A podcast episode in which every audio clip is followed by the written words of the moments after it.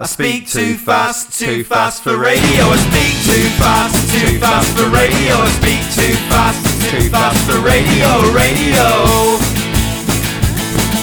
I went for a job at the BBC, but the BBC wouldn't take me. They said my diction and intonation was wrong, and that I belong in a place where I could speak the words as fast as I like because I speak too fast, too fast for radio. I speak too fast, too fast for radio. I speak too fast, too fast for radio, radio. Hola a todos, eh, soy Patri Filippo, bienvenidos a Mala Hierba en Radio Primavera Sound. Bienvenidos a este segundo episodio de la segunda temporada de, de Mala Hierba. Y eh, bueno, aquí en Occidente hace ya más, más de una década, seguramente 10 o 15 años incluso, que los vinilos eh, como que resurgieron, ¿no? Esta fiebre del vinilo que dicen. Em, ya sabéis que en el, en el, siglo XXI todo vuelve, ¿no? Desde los pantalones de campana, los vinilos y el fascismo. Eh, los vinilos volvieron con tanta fuerza que hasta hemos creado un día para celebrarlo. Es decir, el Record Store Day se creó ex nihilo solo para celebrar que los vinilos habían vuelto. Pero hace, hace 10 años, en cambio, a lo largo y ancho de la República Popular de China, de entre sus más de mil millones de habitantes, un solo hombre se dedicaba a planchar vinilos, Nevin Domer. Eh, chiflado visionario, os preguntaréis, ¿no? ¿Por qué ser la única persona que, que edita en vinilo cuando nadie lo está haciendo? En el caso de Devin seguramente sean ambas, pero al final el tiempo parece mm, haberle, haberle dado la razón.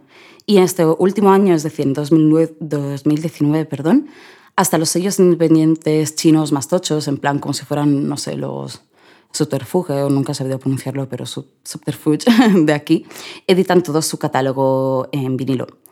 Y en el programa de hoy nosotros eh, vamos a intentar entender un poco este giro de, de 360 o 180 grados en la industria musical china de la mano de Nevin Domer y de su sello Genjin Records. Es decir, intentar mmm, qué es lo que ocurrió en estos 10 años, desde que nació Genjin Records en 2010 hasta ahora, finales de 2019, para que se pasara de no editar absolutamente nada en vinilo a que hasta, eh, pues eso, una Mercury no recuerdo ahora el nombre de la, mm, del sello, pero bueno, que han anunciado tipo 100 eh, nuevas referencias todas en vinilo.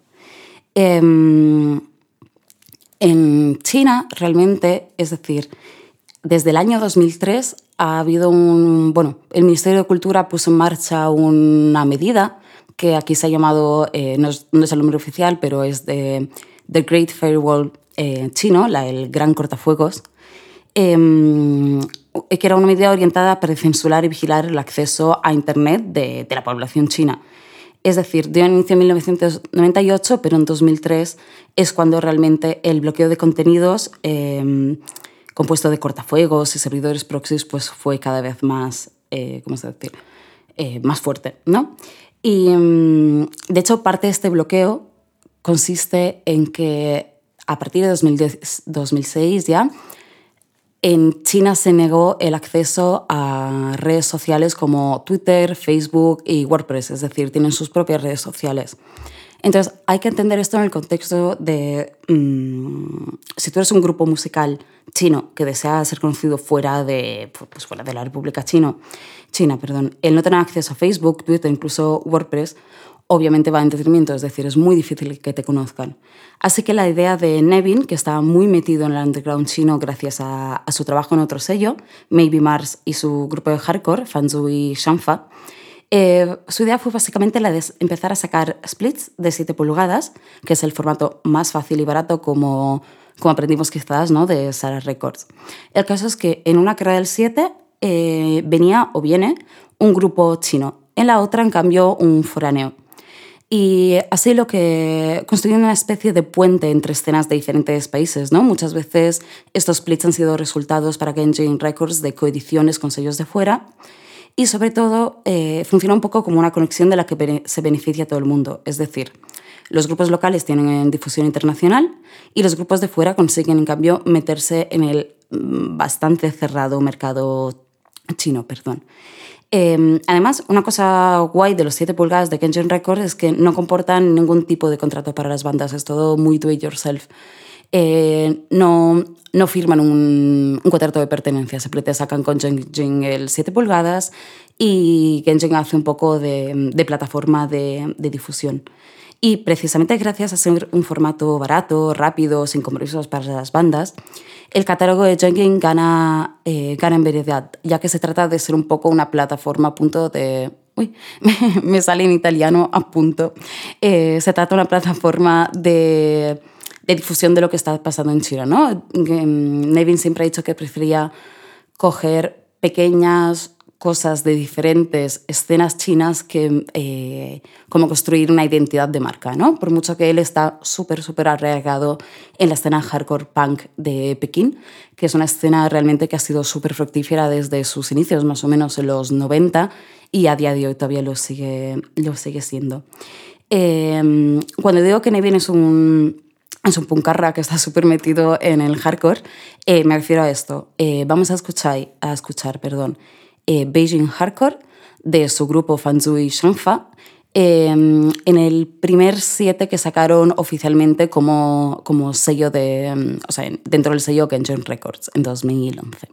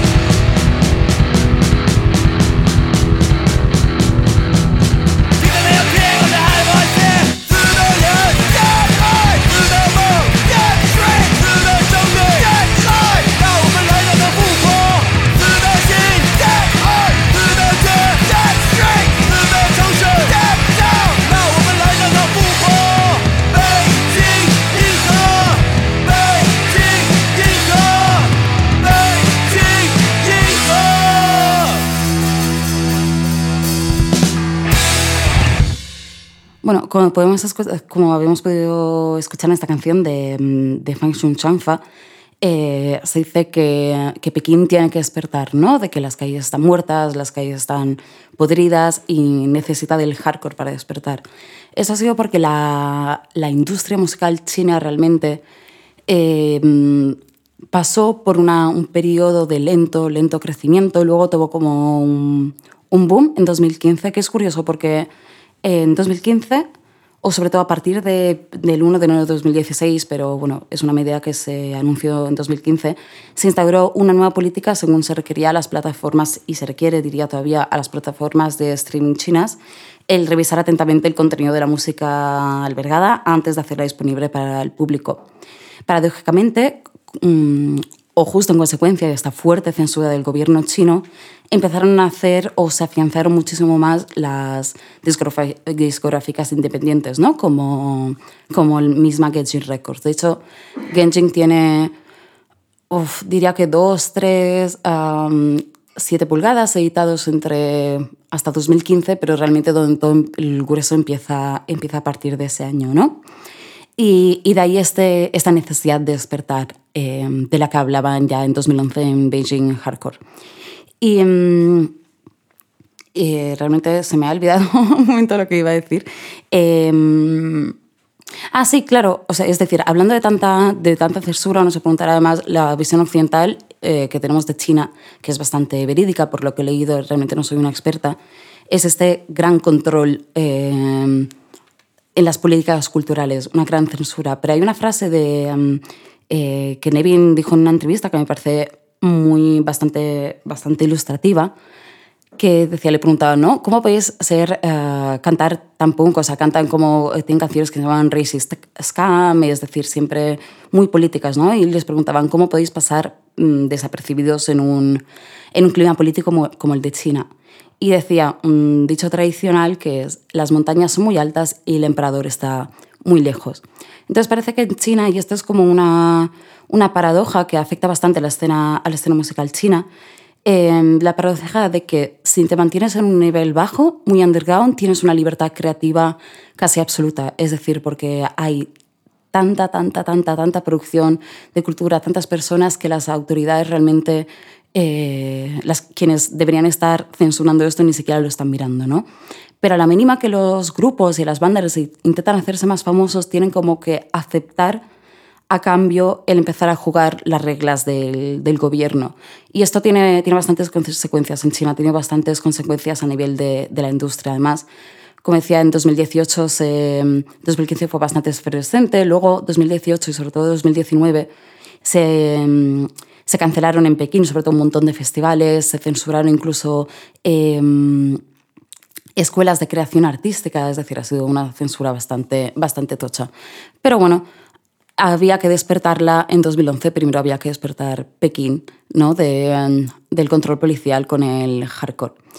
Eh, realmente eh, Records nació un poco para, para Nevin, fue una manera de, primero, dar a conocer el material de su grupo, de Shangyu Diafra, creo que lo he dicho al revés, Fanzui Chanfa, perdón. Y, pero otro, otro de los grupos que han estado siempre, siempre, siempre presentes en Genjin desde el principio ha sido el siguiente que vamos a escuchar, que es Diro Lois, que es un grupo que yo creo que es lo que más me ha gustado de todo el catálogo. Eh, es un rollo shoegaze muy, muy guay. Primero lo escuchamos y luego, y luego os cuento. Esto es Castle de Dear Eloise.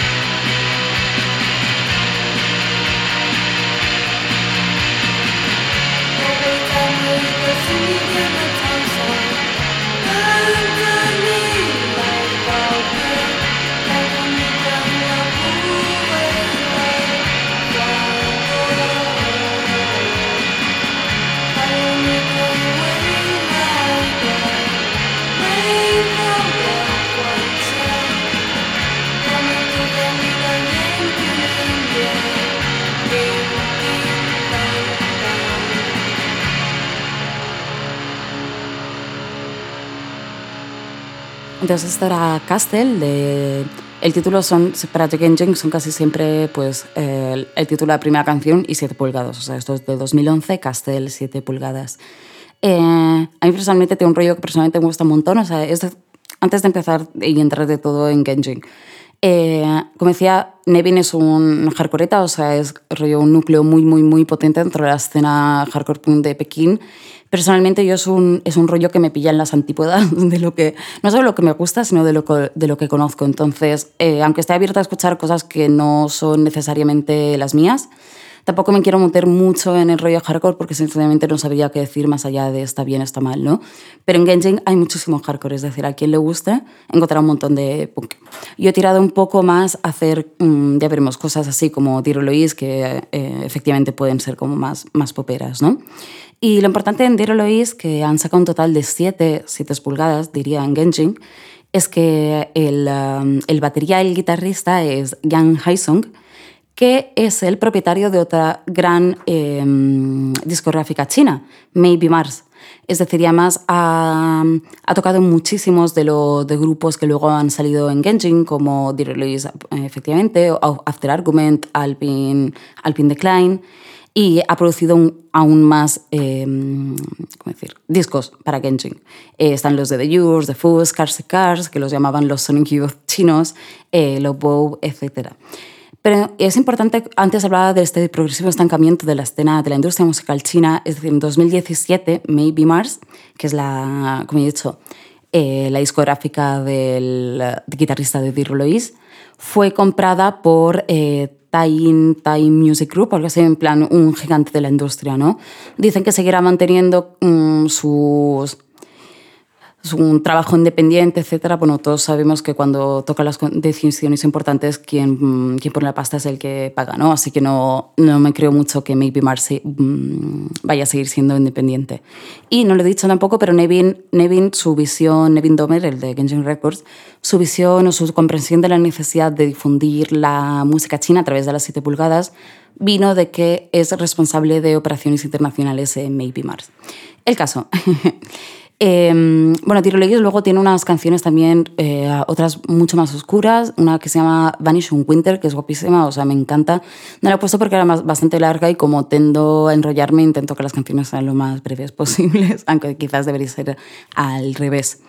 Y, y de hecho, eh, diría que eh, sí, Naomi de Naomi Young de Galaxy 500 les dirigió eh, un videoclip de Something Beautiful que eh, no está editado en Genji Records, pero es preciosa la canción, el videoclip también.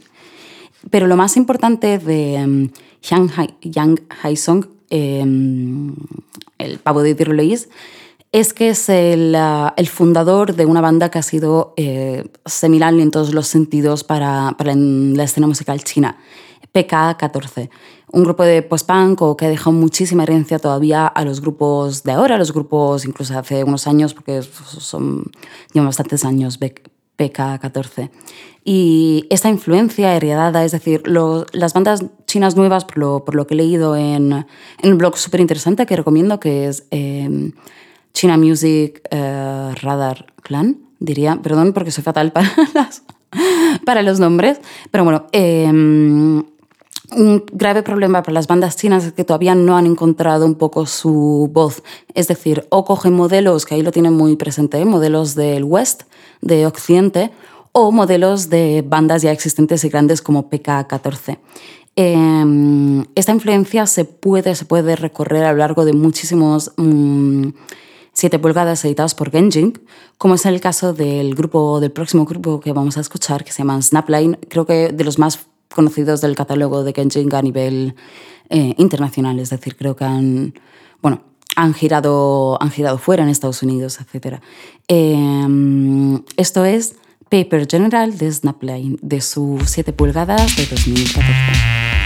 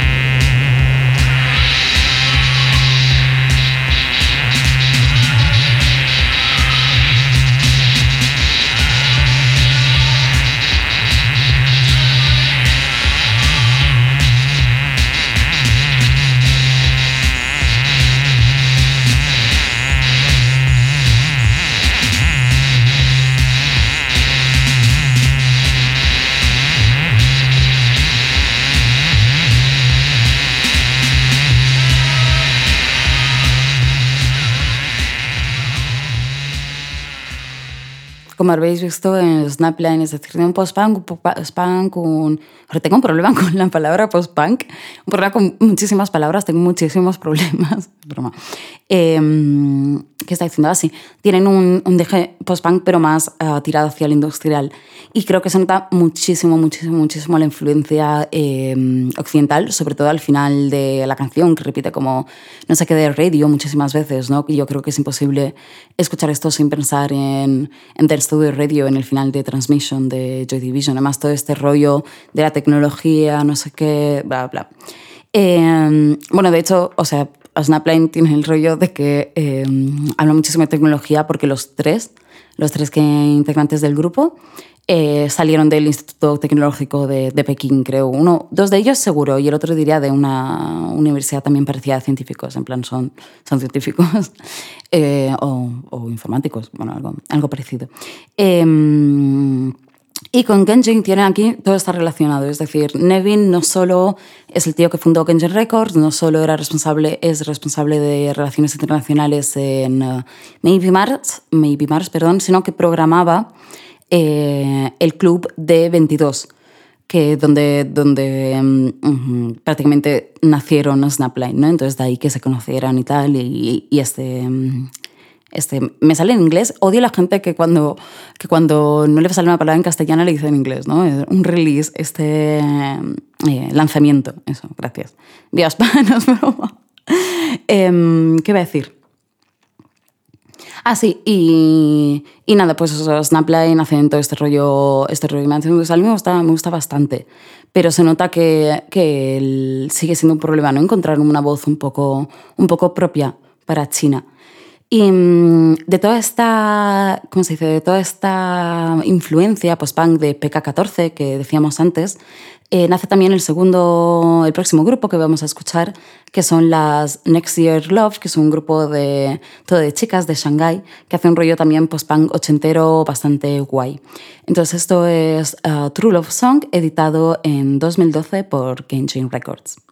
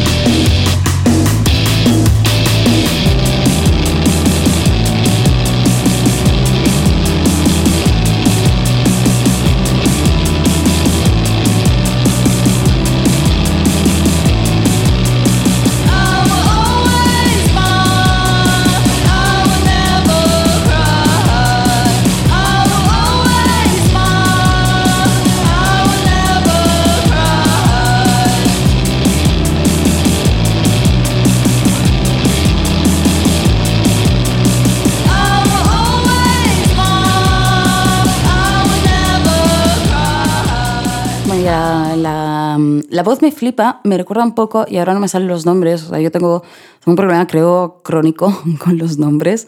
Eh, no sé, si no llevara el mío tatuado, no, es bueno, no, bueno, no me acuerdo, no me acuerdo de ninguno. pero eh, me recuerda un montón la voz de, la de um, Next de la tía, me recuerda muchísimo a la, a, joder, la de Heavenly. No sé, no sé por qué, si alguien se acuerda del nombre, pues muy bien, yo, yo no me acuerdo. Y a la guitarrista de, um, de la veremos más tarde. Eh, F, se llama, se hace llamar F, que mm, bueno, toca en un grupo bastante guay del que hablaremos más tarde. Eh, pero ahora paso rápidamente a otro grupo, yo creo una de las canciones que, que más me han gustado de todo Kenji Records, de todo lo que han editado, que son, son bastantes, son unas 40 referencias, eh, referencias perdón.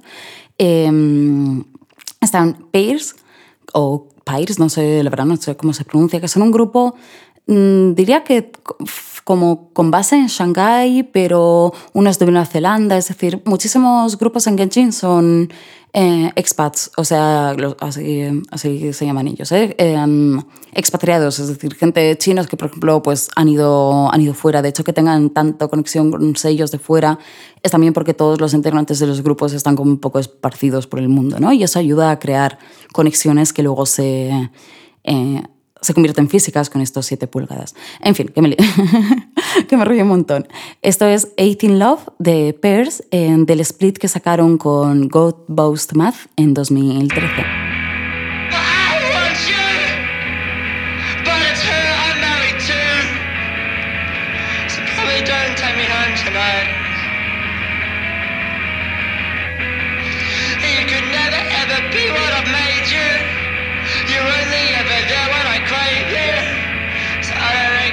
Take me home tonight. And I was so much in this goddamn moment for 18 little shakes and some groaning. So I don't reckon you should take this awful body home tonight. Yeah. And does it sound how it should sound? Or can you match it pound for pound? Probably should never really take a married man home tonight. It's all the same in the dark and it's over way too quick. It's just a challenge of convincing someone new to wrap their pretty little mouth around your dick. It's all the same in the dark and it's over way too quick. It's just a challenge of convincing someone new to wrap their pretty little mouth around your dick. It's all the same in the dark and it's over way too quick. It's just a challenge of convincing someone new to wrap their pretty little mouth around your dick. It's all the same in the dark and it's over way too quick. It's just a challenge of convincing someone new to wrap their pretty little mouth around your dick. Pues eso, esa canción me encanta, me parece preciosa, es súper sencilla, en plan que tiene esa linita de guitarra, ¿no? Y luego la voz que se repite, pero me parece muy, muy guay. Que no se despiste por eso, porque el otro corte eh, que tienen Pierce en este, en este split, en, en, su cara, es mucho más, mucho más cañero, bastante más cañero, y habla como de los posers y tal, que eso, eso también se reconecta un poco con, los con lo que os decía antes de China, ¿no? De esta eh, paradoja de que ser underground, pero también obviamente querer sacar pasta de tu, de tu música, ¿no? Entonces, el, el querer aparentar, mm, en fin, no sé, realmente lo está diciendo, pero esto pienso que creo que pasa en todas las escenas, o sea, no sabría decir si es algo eminentemente eh, cultural de, de, la industria musical de, de, la República Popular de China, así que mm, realmente no lo sabría.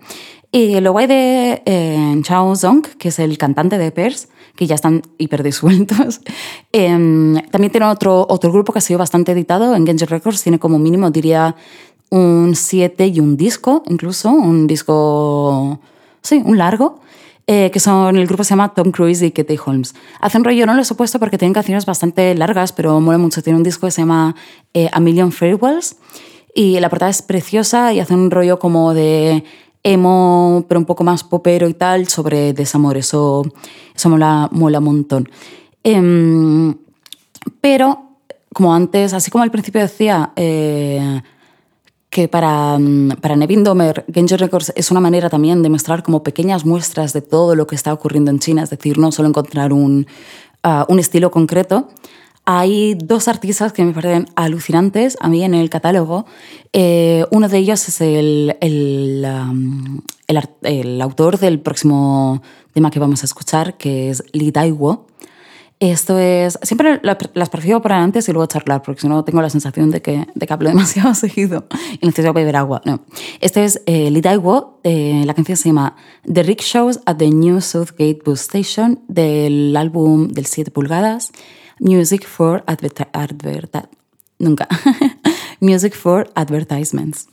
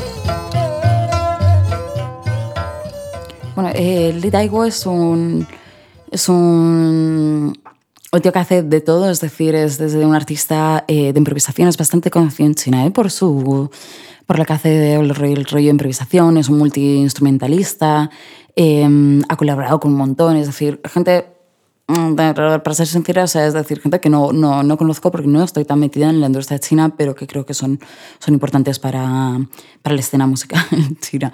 Eh, lo interesante es el, uh, ¿cómo decir?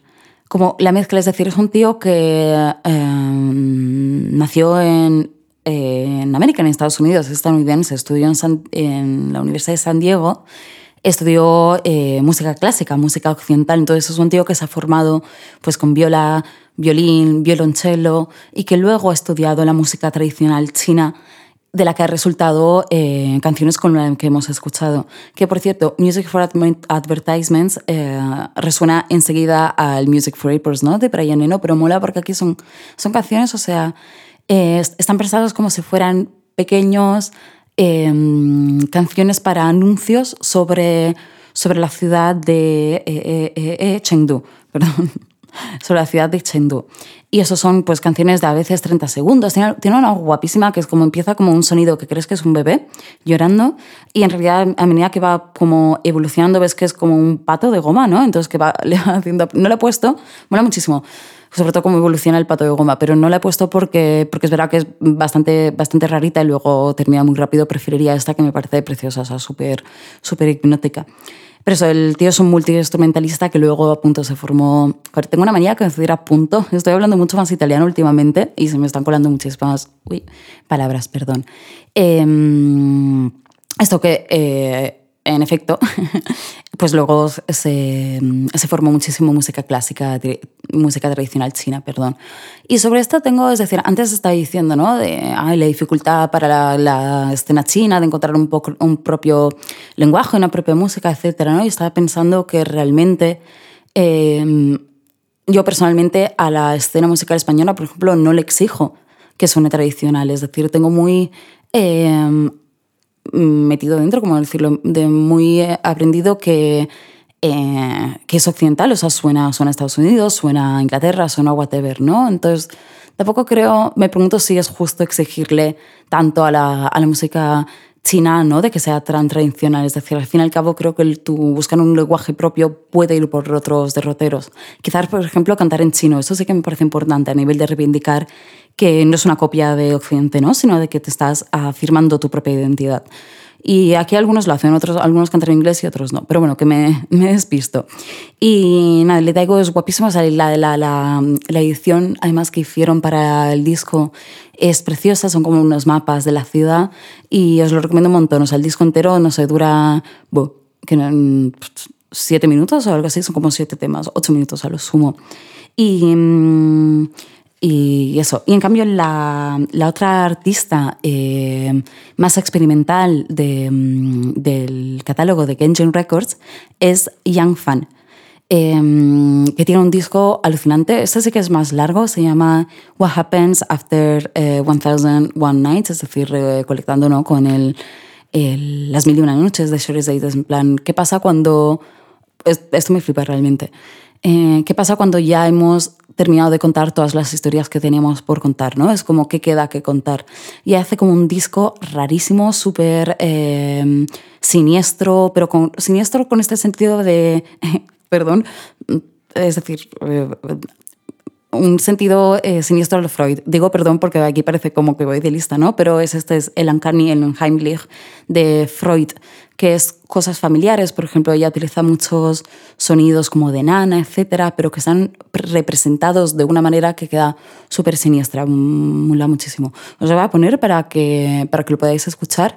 Esto es um, Autumn in Your Town, que además como ya ha llegado el otoño y estoy tristísima, pues al menos que haya una canción bonita para... Bueno, bonita. O sea, guay, no es bonita de... Mm, tierna, eh, pero es una canción molona para celebrarlo. Esto es Autumn in Your Town de Young Fan.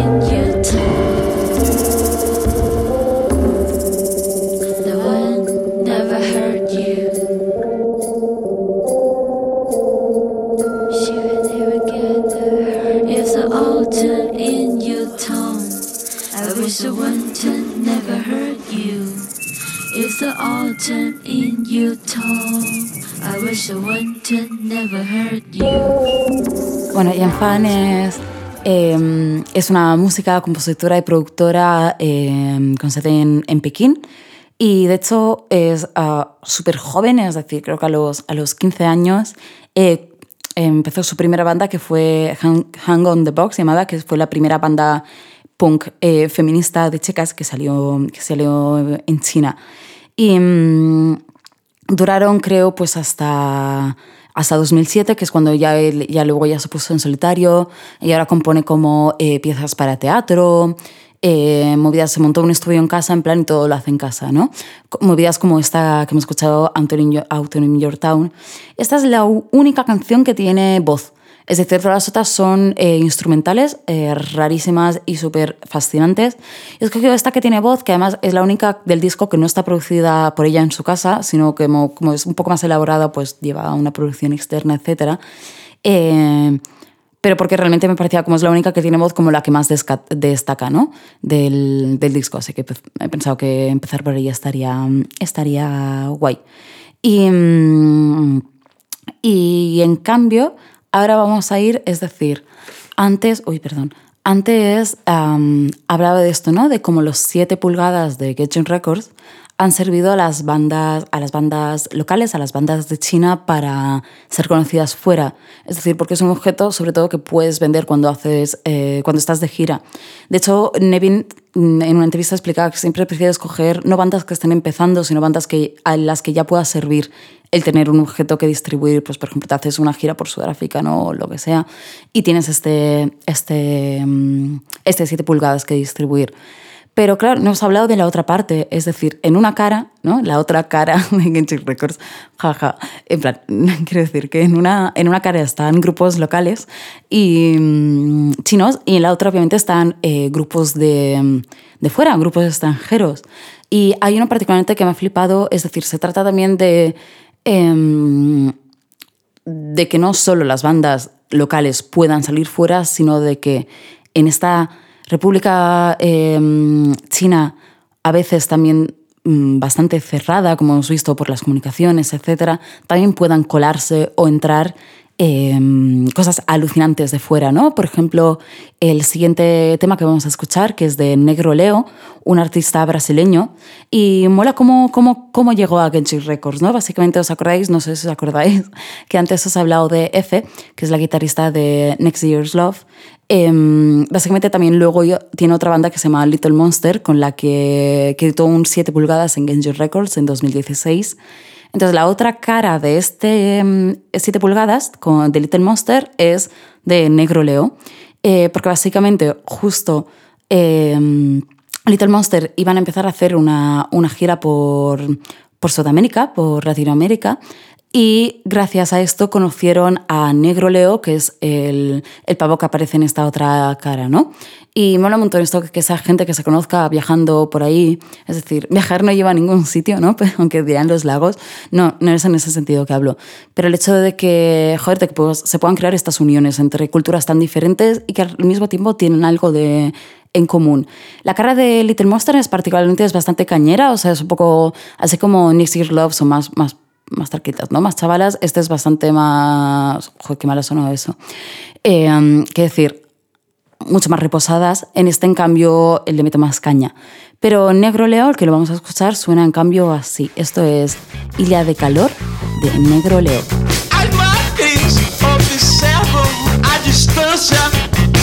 esquema de psíquica pelas crianças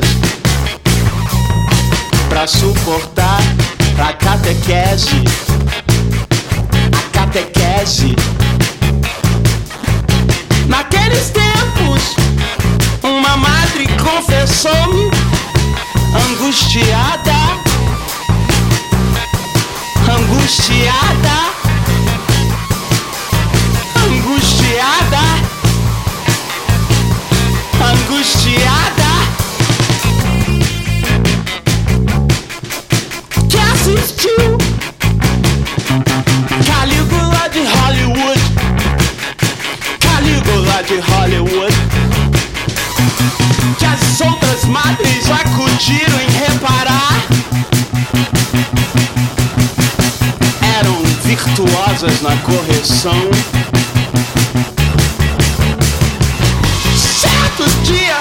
Essa madre, essa mesma madre, cismou comigo. Não entendi a barra dela. Quis obstruir o acesso, o acesso à minha ilha. Pau, pau,